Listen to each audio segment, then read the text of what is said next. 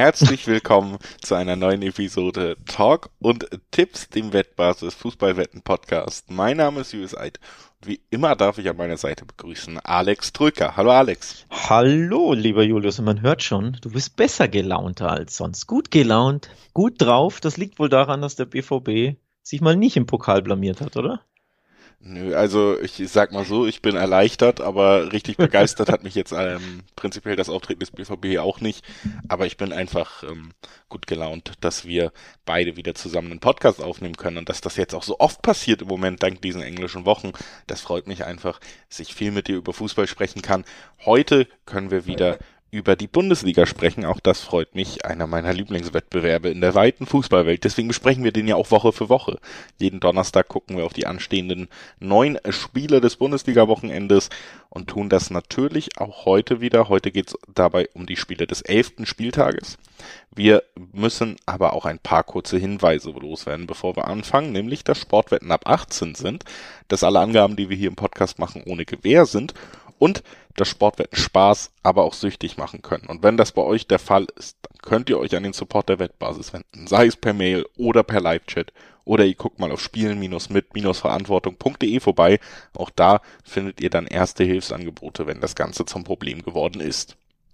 So, also, elfter Spieltag steht auf dem Programm, Alex, und das erste Spiel, über das wir sprechen wollen, das steht auch fest. Das heißt nämlich Mainz gegen Köln und ist ja tatsächlich ein relativ interessantes Spiel, finde ich, von der Begegnung her, denn es sind zwei Mannschaften, die sich ja doch äh, ziemlich auf Augenhöhe, Augenhöhe begegnen dürften und das macht es natürlich immer interessant. Das zeigen übrigens auch die, die historischen Statistiken dieser beiden Mannschaften, also die Gesamtbilanz in der Bundesliga, zeigt äh, verdeutlicht genau die von dir angesprochene Augenhöhe. 22 Spiele gab's, sieben Siege des ersten FC Köln, sieben Remis, acht Siege von Mainz. Also viel ausgeglichener kann auch eine Gesamtbilanz nicht sein. Das allein zeigt schon auf, da wird es knapp zur Sache gehen. Das zeigen auch generell die letzten Resultate. Der FC hat letztes Jahr 3 zu 2 gewonnen. Zu Hause in Mainz gab es ein 1 zu 1. Davor gab es aber ein 3 zu 2 von Mainz in Köln. Also da ist immer alles möglich. Das sind enge Partien, ähm, oftmals mit einem späten Treffer, der irgendwie alles auf den Kopf stellt. Also wirklich ein sehr ja, ausgeglichenes Spiel, glaube ich. Und das ähm, ist auch mein Bauchgefühl vorab und ich, wahrscheinlich deins auch, dass das ein Spiel ist, das ja sich auf Augenhöhe befinden wird, wo minimale Details wahrscheinlich möglicherweise den Unterschied ausmachen könnten. Ja, blöderweise für beide Mannschaften kann man fast sagen, ist es ein Heimspiel für Mainz, denn Köln ist nicht so gut auswärts und Mainz ist in dieser Saison nicht so gut auf, auf dem heimischen Platz eigentlich unterwegs. Die haben sich ja zu der Top-Auswärtsmannschaft gemausert mittlerweile. Ähm, am letzten Wochenende konnten sie Werder schlagen, für mich auch ein bisschen überraschend. Da hatte ich Werder in der Form, jetzt nicht von der Mannschaft, aber in der Form eigentlich weiter gesehen als Mainz im Moment in dieser Saison. Also konnten da auch ein kleines Ausrufezeichen setzen. Köln ja in den letzten Spielen so ein bisschen eher dahergedümpelt, auch in der Conference League gegen vermeintlich leichte Gegner dann nochmal bewiesen, dass man vielleicht dann, ja, wenn eben das ganze System nicht greift, wenn man ein paar Konzentrationsschwächen hat, wenn ein paar wichtige Spieler fehlen, dass man dann doch auch als Köln merkt, dass man da keinen top-europäischen Kader hat, aber trotzdem, wie gesagt, die stehen ja Platz 7 gerade. Die Mainzer stehen auf Platz 11, sind aber nur einen Punkt entfernt. Ist also auch ein Spiel, wo beide Mannschaften einen Sprung nochmal machen könnten, um vielleicht sogar Europaträume ein bisschen anzuheizen in diesem direkten Duell zwischen zwei Mannschaften, die so dicht beieinander liegen. Also es macht es auf jeden Fall spannend, aber auch hier, ohne dass es jetzt wirklich äh, Absicht war, bin ich ja wieder auf einen Punkt gekommen, den wir jetzt schon ein paar Mal gesagt haben, nämlich die dicht beieinander liegen. Und da muss ich mich dann einfach deiner Einschätzung anschließen und eben auch sagen, kann mir vorstellen, dass es hier ein sehr enges Spiel wird. Und äh, da ist so einer meiner Lieblingstipps bei diesen beiden Mannschaften jetzt auf jeden Fall, dass beide Mannschaften treffen. Also, dass wir 1,6er bis 1,7er Quoten hier haben auf beide Mannschaften treffen. Das kann ich mir in dem Duell gut vorstellen. Ob es dann ein 1-1 oder ein 2-1 in die eine Richtung wird, da bin ich mir bei so engen Spielen, tue ich mich manchmal schwer, aber dass beide ein Tor schießen, das kann ich mir gut vorstellen. Du hast die Bilanz der Mainzer angesprochen. Sie sind die heimschwächste Mannschaft der Bundesliga, konnten in vier Spielen noch nicht einmal gewinnen. Sind aber auswärts die beste Mannschaft der Bundesliga. Mit vier Siegen in sechs Spielen. Absolut verrückt, ne? wie sich das konterkariert gegenüber der letzten Saison. Da war es ja genau andersrum. Da waren sie super heimstark und mitführt die Auswärtsschwächsten. Ähm, das ist schon sehr, sehr kurios, wollte ich nur nochmal erwähnen, ähm, dass sie einfach noch nicht zu Hause gewonnen haben. Also es gibt da gute Gründe zu sagen, hoppla, da gucke ich mir mal die, die 320er Mainz ähm, Köln-Quoten an. Es gibt auch einen anderen Grund zu sagen, ähm, in einem sehr engen Spiel favorisiert man möglicherweise das Auswärtsteam, denn die Kölner hatten diese Woche, unter der Woche spielfrei. Sie waren ja im Pokal bereits früh ausgeschieden, während die Mainzer also in Lübeck standesgemäß eine Runde weiterkamen, konnte sich der erste FC Köln ein bisschen ausruhen nach den vielen englischen Wochen zuletzt ähm, und könnte da so körperlich physisch vielleicht einen minimalen Vorteil haben. Vor allem, weil ja jetzt das Spiel schon am Freitag ansteht. Also wenig Regenerationszeit für die Mainzer, die ja die Doppelbelastung sowieso nicht so gewöhnt sind. Ähm, also auch das könnte einen kleinen minimalen Vorteil, wir hatten ja über Details gesprochen, die den Unterschied ausmachen, könnte einen minimalen Vorteil der, äh, den Kölnern geben zu Dreierquoten oder man macht direkt den Eitschen-Tipp Doppelchance X2. Wollen wir das in Erwägung ziehen oder ja, wie gesagt, also ich kann mir auf jeden Fall vorstellen, auch das Unentschieden an sich. Ähm, deswegen X2 natürlich ganz gut, weil es einen realistischen Tipp abdeckt und vielleicht noch eine doppelte, ja, eine doppelte Chance halt reinbringt, ne? Also ja. Äh, nicht verkehrt.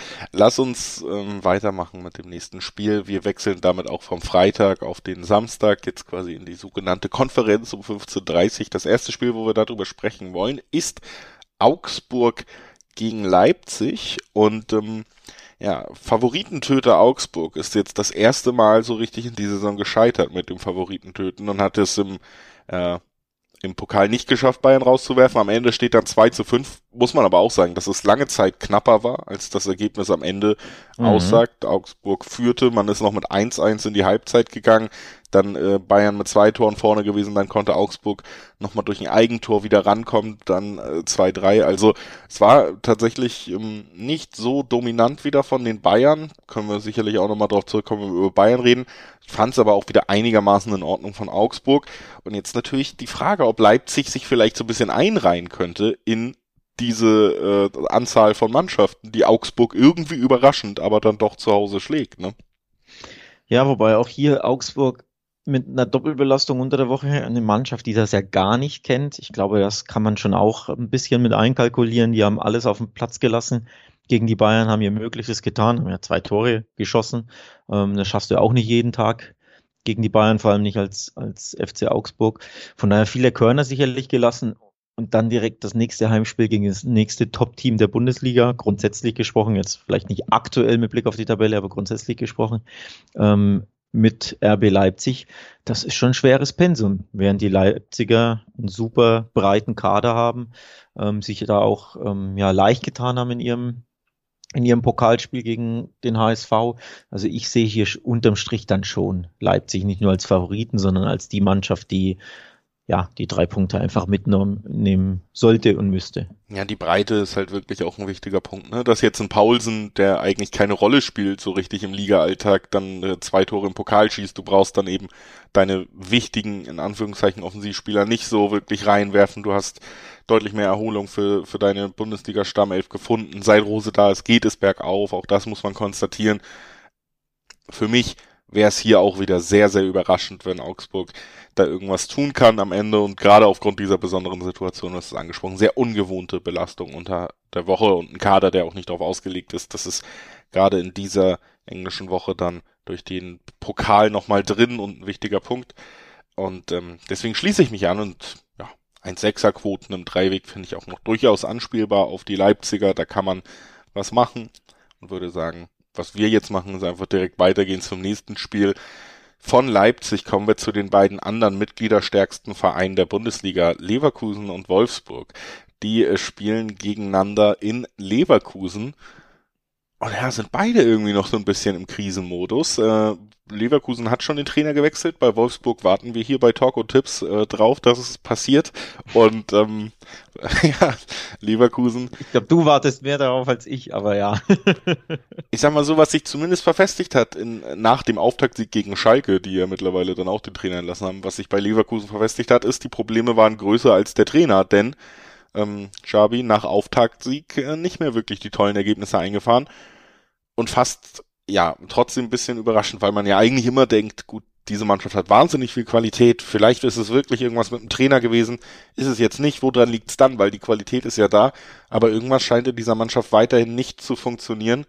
Wolfsburg, ja, weiterhin eine Mannschaft, die finde ich auch für die Klasse, die sie im Kader haben, vor allen Dingen sehr biederen Fußball spielt und auch nicht unbedingt erfolgsorientiert, wenn man sich die Ergebnisse anguckt. Also es sind zwei Mannschaften für mich, die zwar individuelles Potenzial mitbringen, die das aber im Moment oder in dieser Saison seltenst zeigen konnten. Ja, absolut. Ähm, 0-3 gegen Porto und 1-5 in Frankfurt sind ja nicht nur irgendwelche Niederlagen, es sind ja auch Klatschen, es sind ja Abreibungen. Und das ist das, glaube ich, das mit das Besorgniserregendste, dass du diese Spiele ja nicht mal eng gestalten konntest und dann verloren hast, wie beispielsweise äh, Auftaktspiel beim BVB, da hast du nur knapp 0-1 verloren, warst aber gut im Spiel, hattest Chancen. Das macht dir ja dann schon ein bisschen Mut oder das ist nicht so niederschlagend, wie wenn du jetzt eben einfach wirklich vom Platz geschossen wirst. Auch wenn natürlich die Porto-Niederlage mit den ganzen Elfmetern und den auch zwielichtigen Elfmetern unglücklich war, aber trotzdem, die Ergebnisse sind ja besorgniserregend und wenn Mannschaften dann immer so auseinanderfallen und die Abwehr dann ähm, gar nicht mehr zusammenhält, das ist ja das Hauptbesorgnis oder das, was am meisten Sorgen bereitet bei Bayer Leverkusen, wie du es gesagt hast, das dann zeigt, okay, die, es geht über einen Trainer hinaus, egal wie der heißt, da, da gibt es strukturelle Probleme in der Mannschaft, auch psychologische, mentale Aspekte. Also ja, schwer zu tippen, das Spiel, aufgrund der, ja, der Art und Weise, wie sich Leverkusen zuletzt präsentiert hat. Was kurios ist, ich habe eine kuriose Statistik für dich. In den letzten zwölf Partien dieser beiden Mannschaften hat es nie einen Heimsieg gegeben. Absolut kurios. Und das zeigt schon auf, das ist so eine, so eine seltsame Paarung, und wo ich mir nicht sicher bin, ob ich jetzt wieder hier auf Leverkusen tippen Das möchte. ist lustigerweise eine Statistik, die ich vorher nicht kannte, die ich mir nicht rausgesucht habe und die trotzdem meinen Tipp unterstützt. Der mein Tipp wäre tatsächlich X2. Es gibt wieder keinen Heimsieg. Und das äh, reiht sich dann ja historisch total gut ein.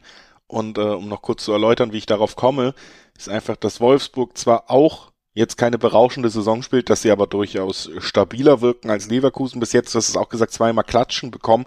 Ich glaube schon, dass Leverkusen daran arbeiten wird, dass sie auch ähm, durchaus noch die Chance haben, zurückzukehren in die Saison und jetzt nicht bis zum letzten Spieltag auf Platz 16 zu stehen. Aber ich glaube, es wird ein schwerer Weg. Ich sehe jetzt auch nicht, man hat es ja gesehen, Schabi kann es nicht von einem Tag auf den anderen umdrehen. Das haben wir nun auch gesehen.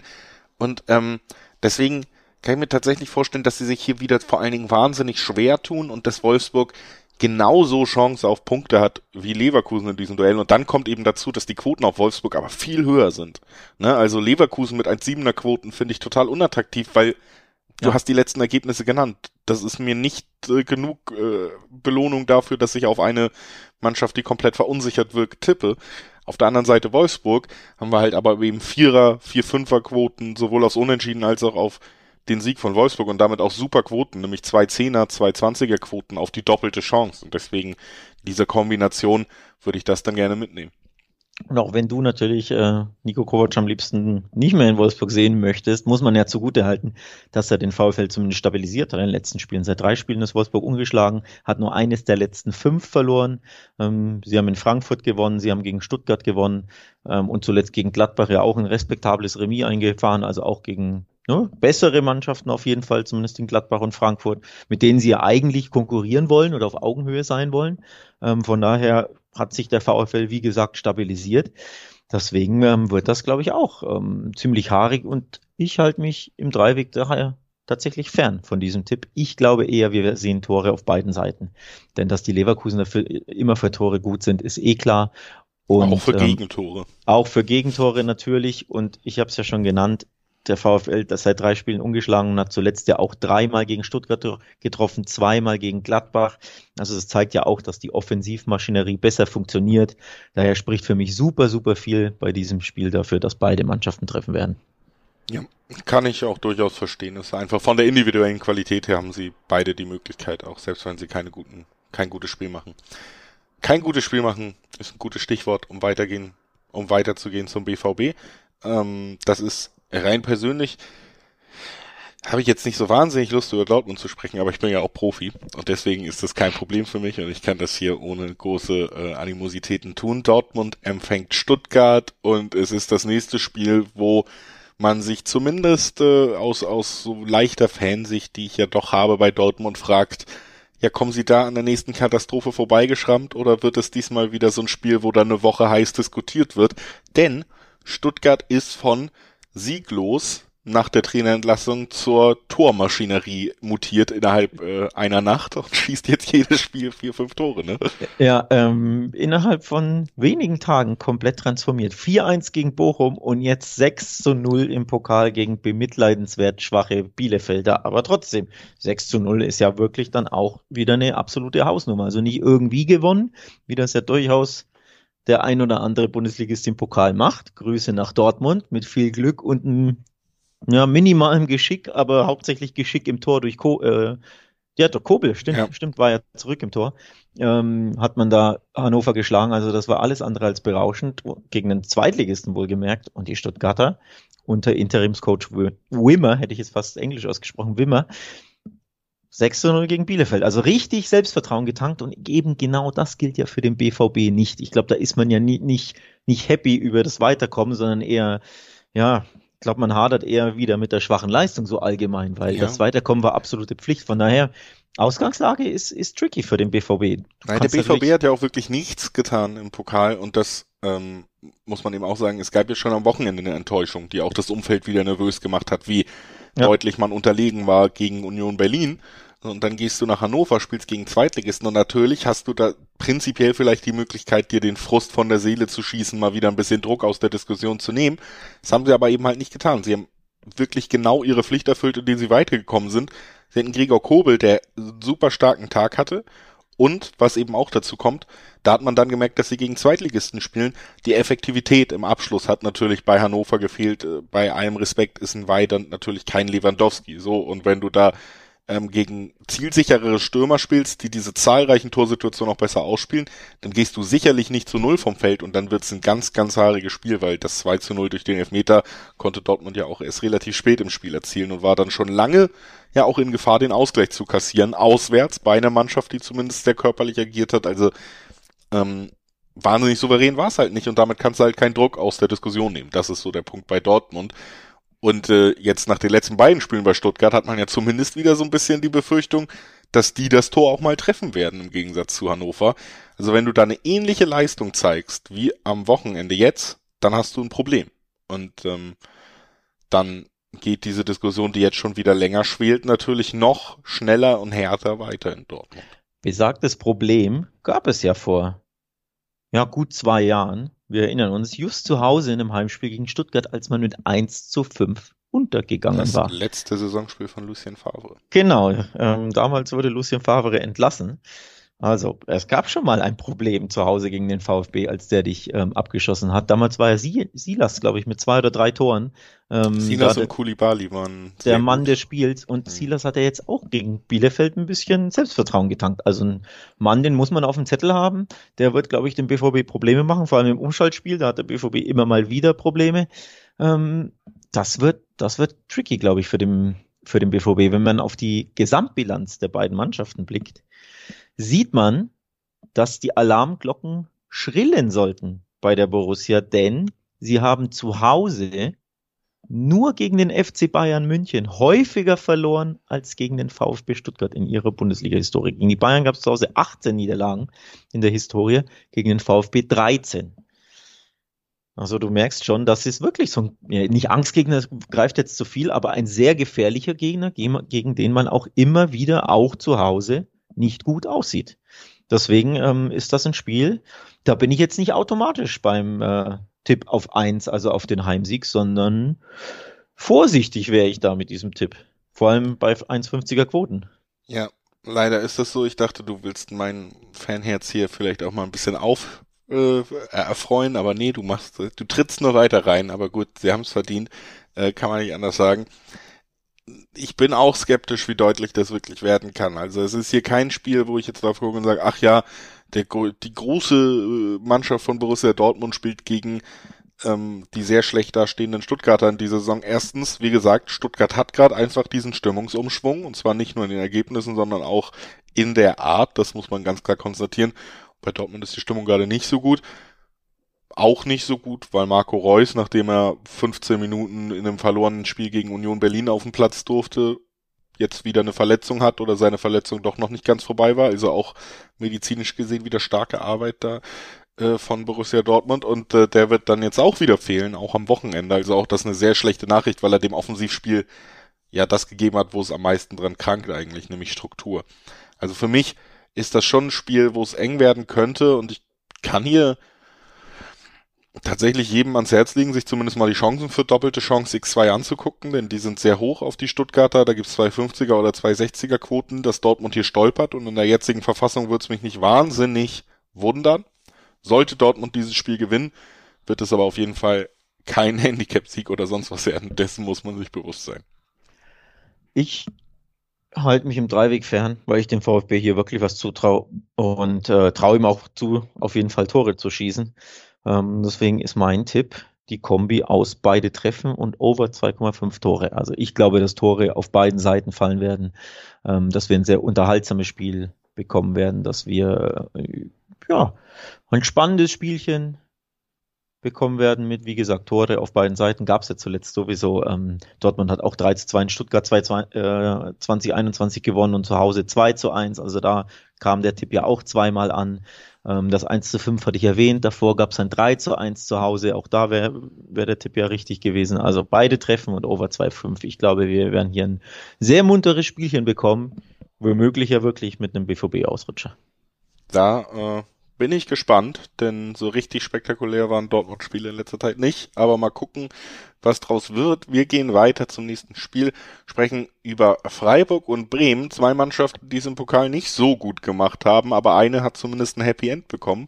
Werder ist ausgeschieden, für mich schon überraschend, weil sie in der Liga, wie gesagt, eigentlich auch in ganz guter Form waren, aber auch gegen ein starkes Paderborn, das ja auch in der zweiten Liga wirklich Alarm macht und auch nochmal unterstrichen hat, dass sie definitiv Aufstiegskandidat sind. Und da übrigens, ja. wenn ich dich kurz unterbrechen darf, da war der Tipp richtig. Over 2,5 um beide treffen. Ja.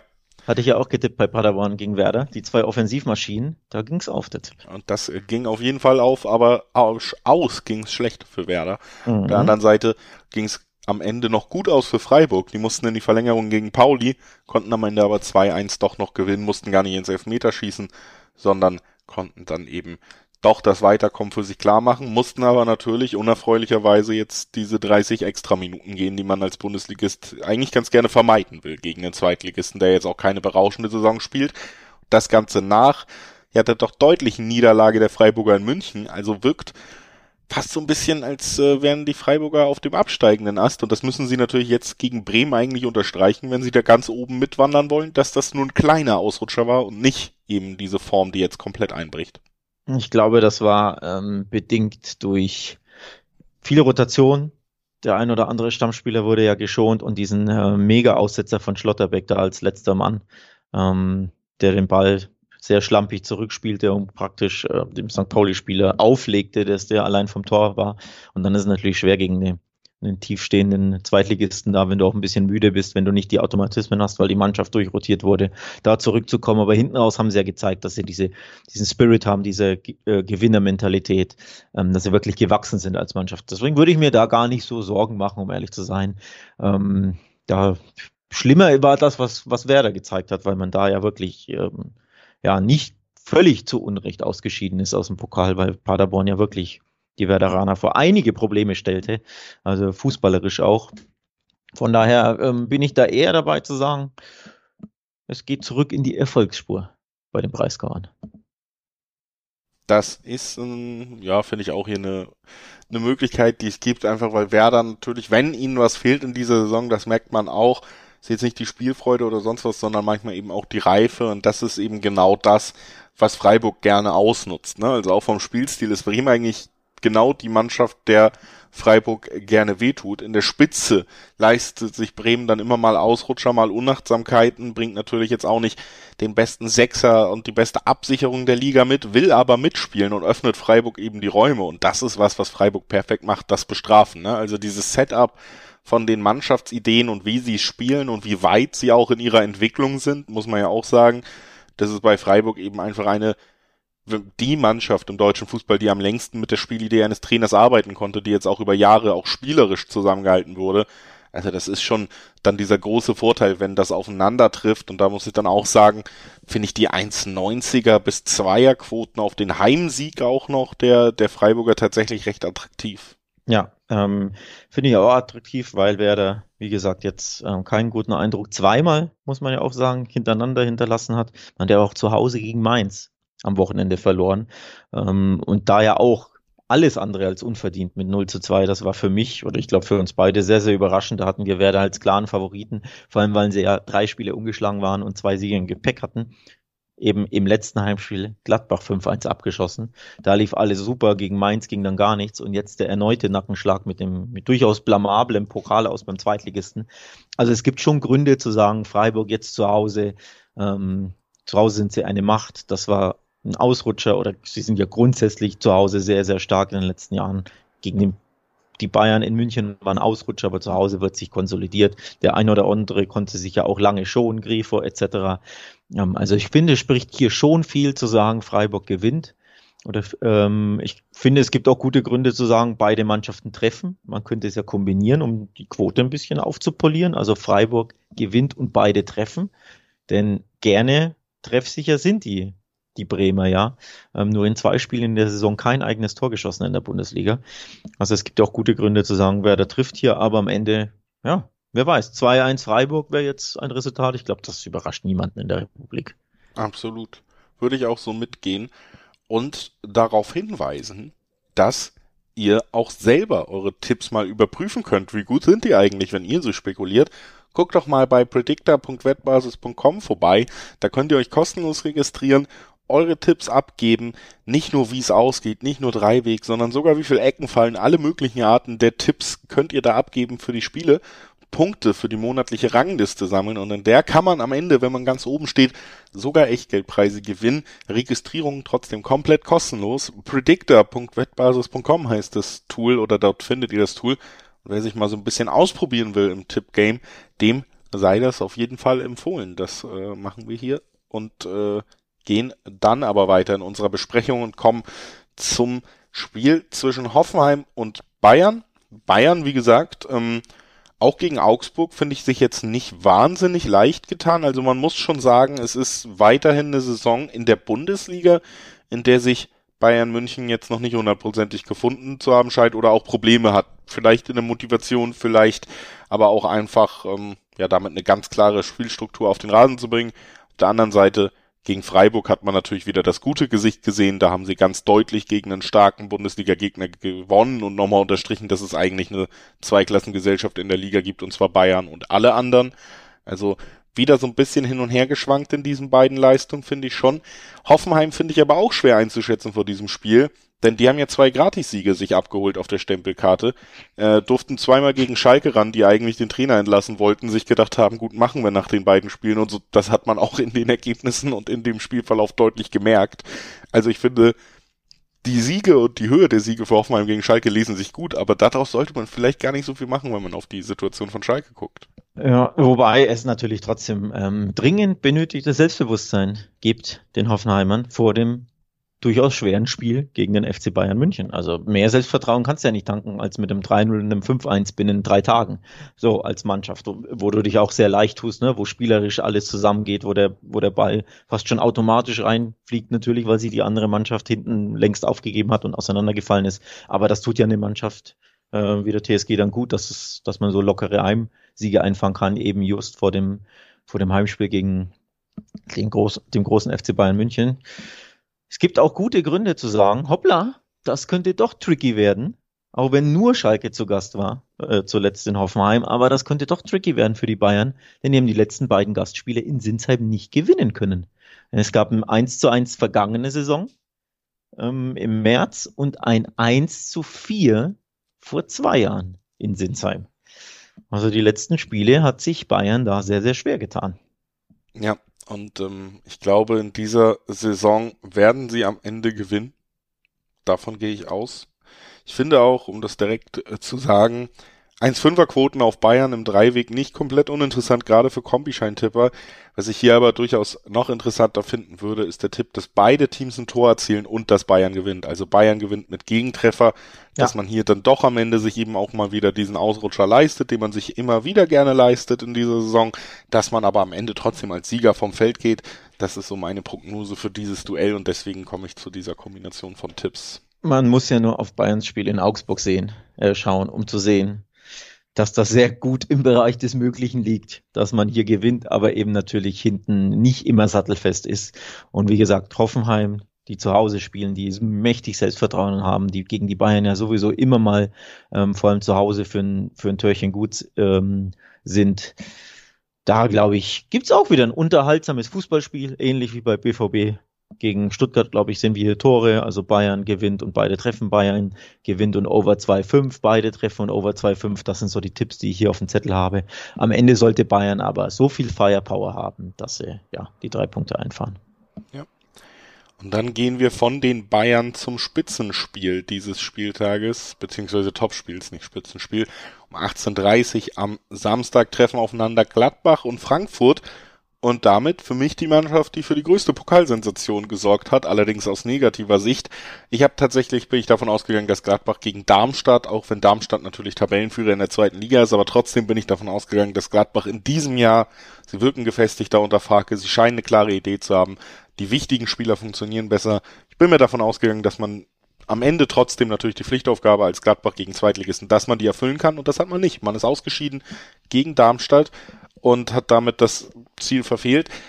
Jetzt geht's gegen Frankfurt. Die sind gerade wieder in so einer bisschen aufsteigenden Phase und haben auch gegen Leverkusen mal wieder gezeigt, was mit dieser Mannschaft möglich ist. Muss es ja auch nochmal erwähnen, ne? Ein Kolumuani, ein Götze, ein Kamada, ein Jesper Lindström, der sich jetzt auch verdientermaßen endlich mehr in den Fokus der Berichterstattung spielt. Das ist schon eine richtig starke Offensive, die Frankfurt da auf den Feld bringt. Und da muss Gladbach jetzt natürlich erstmal bestehen, um zumindest ein bisschen vergessen zu machen, dass man in der zweiten Runde des DFB-Pokals gegen den Zweitligisten ausgeschieden ist. Ja, und Stichwort wichtige Spieler. Zwei wichtige Spieler fehlen bei den Gladbachern. Jan Sommer hat sich in Darmstadt verletzt und äh, Jonas Hofmann hat sich in Darmstadt auch verletzt an der Schulter. Fällt länger aus. Bei Sommer weiß man nicht genau wie lang, aber auf jeden Fall am Wochenende beide gegen den, beim sehr schweren Heimspiel, wie ich finde, gegen die Eintracht, ähm, beide nicht dabei. Also da ein ganz, eine ganz klare Schwächung, vor allem Sommer ja auch in dieser Saison wieder einer der besten Torhüter der Bundesliga, wie ich finde, und ein enormer Rückhalt. Ähm, Hofmann hatte ich gelesen, ist der sprintstärkste Spieler der Bundesliga, der ich glaube die meisten Sprints oder die meisten intensiven Sprints machst. Also auch da ähm, eine klare Waffe im Angriff, auch wenn er nicht in jedem Spiel immer funktioniert oder nicht jeder Sprint immer gefunden wird vom Mitspieler. Aber da, ähm, ja, einfach bitter für, für die Gladbacher. Nicht nur, dass sie ausgeschieden sind, auch das zustande kommen. War ein bisschen unglücklich, glaube ich, in, in Darmstadt mit dem einen oder anderen Pfiff des Schiedsrichters. Zwei Spieler, zwei wichtige Säulen verloren. Ähm, super, super bitter. Deswegen, das äh, neige ich stark dazu zu sagen, das könnte jetzt im nächsten Ausrutscher resultieren, im nächsten Punktverlust, möglicherweise sogar im dreifachen Punktverlust. Also ich schiele ein bisschen darauf, dass die Frankfurter aus all diesen genannten Gründen möglicherweise sogar alle drei Punkte mitnehmen können. Und da gibt es zwei 90er bis 3er Quote auf die Eintracht. Das ja. ist schon interessant. Ja, ist für mich tatsächlich auch ein Tipp, den ich super spannend finde bei dem Spiel, weil ich mir erstens gut vorstellen kann, dann aber natürlich die Quote als Überzeugungsarbeit dazukommt. Die ist halt einfach super lukrativ und sie sind für mich zumindest der leichte Favorit in diesem Spiel. Und deswegen finde ich das schon sehr spannend, muss ich ehrlich sagen. Was ich mir hier aber auch äh, auf jeden Fall vorstellen kann, ist, dass beide Mannschaften ein Tor erzielen werden. Also das ist für mich auch fast sicher bei diesem Spiel und auch über 2,5 Tore in diesem Spiel. Auch da bin ich mir ziemlich sicher. Also das sind alles so Go-To-Tipps, aber die wirklich spannende, vielleicht auch riskante, aber natürlich auch sehr, sehr lukrativ dotierte Quote ist für mich schon die auf Frankfurt im Dreiweg, ja. Ja, ähm, kann man kann man schon verstehen, dass das allein von der Quote lukrativ ist für den einen oder anderen Tipper.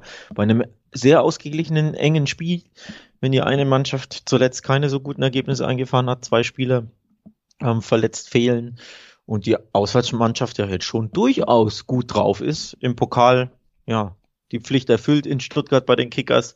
Davor eben zu Hause Leverkusen absolut abgeschossen hat. Da funktionierte alles bei der Eintracht mit Kolomoani. Der findet sich so, so gut zurecht. Also das ist, ähm, glaube ich, schon eine Monsterverstärkung. Der wird auch die eine oder andere Torchance auch in Gladbach erhalten, da bin ich mir sicher.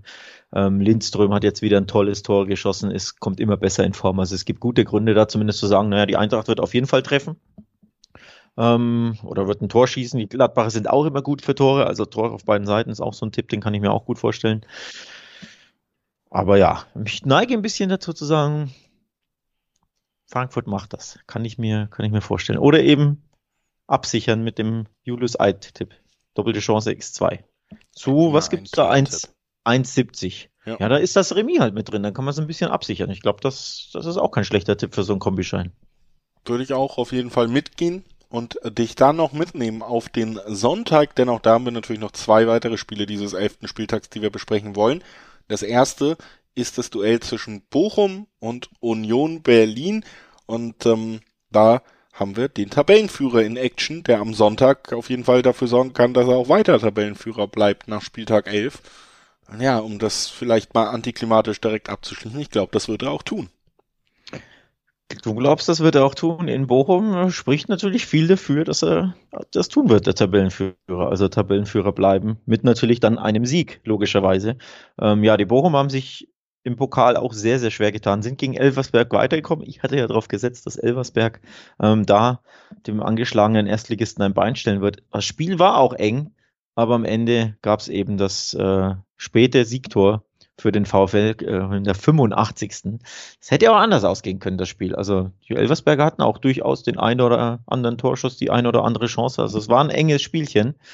Ähm, also wer sich schon im Pokal so schwer tut, wenn auch in der Fremde natürlich bei einer sehr guten Drittligamannschaft. Ich glaube, Elversberg ist ja sogar Tabellenführer. Ähm, aber dann kommt der Tabellenführer der ersten Liga. Da könnte es natürlich noch ein bisschen enger ausgehen und dann vielleicht nicht mit einem besseren Ende für den VfL. Das ist halt genau der, das Stichwort, nämlich dieses sich schwer tun, was man gegen Elversberg schon hat, um überhaupt ein Tor zu erzielen gegen die Mannschaft, gegen die sich eigentlich jeder in der Liga am schwersten tut. Das ist ja eben auch Union Berlin. Die machen es dir ja so wahnsinnig schwer, ins Spiel reinzukommen.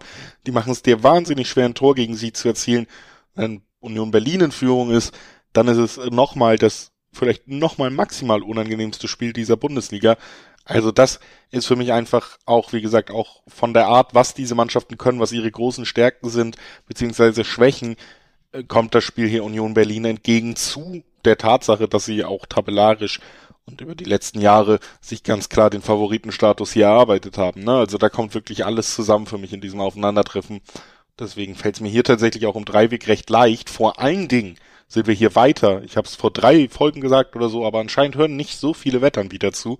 Wir kriegen immer noch tolle Quoten auf Union Berlin, die völlig verdient nach zehn Spieltagen Tabellenführer sind, die am ausgestreckten Arm Borussia Dortmund verhungern lassen. Da kriegen wir im Dreiweg hier gegen den Tabellenletzten immer noch 1,90er Quoten. Und ich meine, da gibt's für mich nicht mehr viel zu überlegen dann. Ja, ähm, du hast es angesprochen. Union hat ja nicht nur die beste Abwehr der Liga mit erst sechs Gegentreffern. Sie kassieren auch in der Fremde die wenigsten Gegentore. Sie haben erst in der Fremde erst drei Gegentörchen kassiert.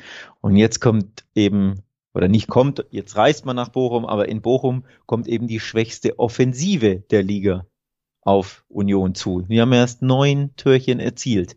Also es gibt wirklich ähm, viele Gründe zu sagen, hier tippt man auf die Köpenicker und wenn man dann noch eine 1,90er Quote vorfindet, ist das der, der Grund, der mich dazu führt, wie du zu sagen, ja, logge ich ein, Auswärtssieg Union. Super. Dann sind wir uns beim vorletzten Spiel einig und wollen natürlich noch gucken, ob wir es auch beim letzten Spiel in unserer Besprechung sind.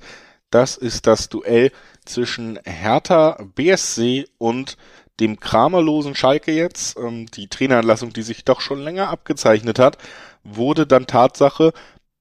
Interessante Wahl finde ich schon, den Pokalwettbewerb quasi fast bewusst abzuschenken und zu sagen, das, das macht er noch am Wochenende. Also man hat ja vorher schon gehört, danach soll er wahrscheinlich gehen, wenn es jetzt keinen Überraschungssieg gibt. Also interessante Wahl, weil Pokalrunden ja gerade für Klammverein durchaus auch Zusatzeinnahmen bedeuten können. Hat man sich gegen entschieden fest äh, wissen, wer jetzt am Wochenende dastehen wird und wer der Nachfolger langfristig ist, das wissen wir noch nicht bei den Schalkern. Wir wissen aber, dass äh, Sandro Schwarz bei Hertha BSC fest im Sattel sitzt und das ja das einzige, was so noch nicht so richtig klappen will bei der Hertha in diesem Jahr eigentlich, ist das Gewinn. Und deswegen ist für mich so ein bisschen die Frage, jetzt haben sie mit Schalke einen Gegner, der sehr schwach unterwegs ist, ob sie sich für ordentliche Auftritte jetzt auch mal mit einem Sieg statt mit einem Unentschieden oder so belohnen können in diesem, an diesem Spieltag. Und ich sage ja, das können sie. Gegen diese Schalker Mannschaft wird die Hertha gewinnen ähm, die sich ja sowieso zuletzt sehr, sehr gut präsentierten für ihre Verhältnisse. Ähm, sie waren fünf Spiele ungeschlagen, davon gab es vier Remis und auch in Leipzig hat man es sich ja sehr, sehr gut aus der Fähre gezogen, lag zwischenzeitlich hinten, hat ähm, haben trotzdem an sich geglaubt und hatten ja riesigen, riesige Chancen auf den Ausgleich. Kanga den Innenpfosten getroffen, hatte dann, glaube ich, nochmal einen Kopfball. Also da hat ähm, Hertha wirklich, wie ich fand, sich sehr stark präsentiert ähm, und ganz klar gezeigt, dass sie wirklich super gefestigt sind und das andere schwarz und dass die Entwicklung komplett in die richtige Richtung geht, ähm, dass man wirklich ähm, ja wächst als Team. Jovetic treffsicher sich wieder gezeigt, Luke Bacchio in grandioser Form, ich glaube zwei oder drei Spiele in Folge getroffen hat er. Also auch offensiv geht ja da was zusammen endlich bei der Hertha. Das war ja lange auch nicht der Fall. Man hat jetzt in den letzten sechs Spielen immer jeweils getroffen und in vier der sechs Spiele hat man zwei Tore erzielt. Also du merkst schon, bei der Hertha geht auch nach vorne was, man hat sich stabilisiert, sie schießen Tore, sie fahren gute Ergebnisse an, sie zeigen auch ein ganz anderes Gesicht auf dem Platz. Und die Schalker sind ja das Gegenteil davon. Man schießt keine Tore, zuletzt in der Bundesliga zweimal zu null verloren. Ähm, man kassiert unfassbar viele Gegentore. Fünf waren es jetzt in Hoffenheim, davor in der Bundesliga drei gegen Hoffenheim, vier gegen Leverkusen, drei gegen Augsburg. Also da stimmt einfach nichts. Deswegen gibt's für mich wirklich super, super viele Gründe hier zu sagen, Hertha Berlin wird dieses Spiel gewinnen. Die Hertha schlägt diesen sehr, sehr angeschlagenen FC Schalke 04. Möglicherweise übrigens nicht nur knapp, sondern für diejenigen, die ins Risiko gehen wollen, die könnten ja vielleicht sogar nicht nur auf die 1,70er Heimsiegquoten gucken, sondern auf einen Handicap-Sieg. Ja, obwohl, wie gesagt, auch diese Heimsiegquoten ja jetzt nicht komplett uninteressant sind auf die Hertha und da würde ich mich tatsächlich auch anschließen. Einfach aus dem Grund, dass Hertha tatsächlich sogar besser spielt als die letzten Ergebnisse naheliegen. Ich habe es gesagt, es gab erst einen Sieg in der Saison und so schwach sind sie eigentlich nicht unterwegs. Man sieht eine klare Struktur, man sieht eine klare Spielidee und irgendwann muss man sich auch mal damit äh, dafür belohnen mit drei Punkten. Und da gibt's natürlich jetzt gegen Schalke eine ganz gute Chance in der Form, in der Schalke ist. Und deswegen glaube ich auch, dass sich eben diese Hertha-Story fortsetzt, dass man sich belohnt mit drei Punkten gegen die Schalker. Würde ich mich anschließen und sagen, ja, hier im Dreiweg auch mit 1,7, 1,75er Quoten nicht komplett uninteressant. Und äh, würde damit sagen, wir haben alle neun Spiele des elften Spieltages besprochen, wenn du nichts mehr hast. Vor allem haben wir sie sehr, sehr ausgeglichen von unseren Tipps her besprochen. Wir, wir waren, uns ja, waren uns ja eigentlich fast immer einig, oder? Hatten wir irgendwas? Lagen wir irgendwo komplett über Kreuz? Eigentlich nicht. Ne? Das ist auch ungewohnt. Naja, du sagst, ja, du sagst, Dortmund wird, Stuttgart wird spektakulär. Da will ich, warte ich nochmal ab. Da war das nochmal ab. Naja, spektakulär. Dortmund muss das ja nur 2-1 gewinnen und schon ging mein Tipp auf. So, also. Oder 2-2. Mal gucken. Also auf jeden Fall, ich freue mich auf das Bundesliga-Wochenende. Da sind viele knackige Spiele dabei mit interessanten Narrativen, interessanten Storylines. Ich glaube auch die Spiele werden interessant werden. Also ich freue mich auf den Spieltag. Ähm, der 11. ist es dann. Und dann bleibt mir nur zu sagen, wir hören uns ja sowieso bald wieder, nämlich schon wieder am Montag, Herr Eid. Dann steht wieder eine englische Woche an, was auch sonst in diesem eng getakteten Kalender. Dann aber wieder mit der Champions League. Also besprechen wir den fünften Spieltag der Champions League kommenden Montag. Darauf freue ich mich schon. Ebenso wie aufs Wochenende, in dem Sinne. Ciao. Schön, Ciao. Schönes Wochenende euch.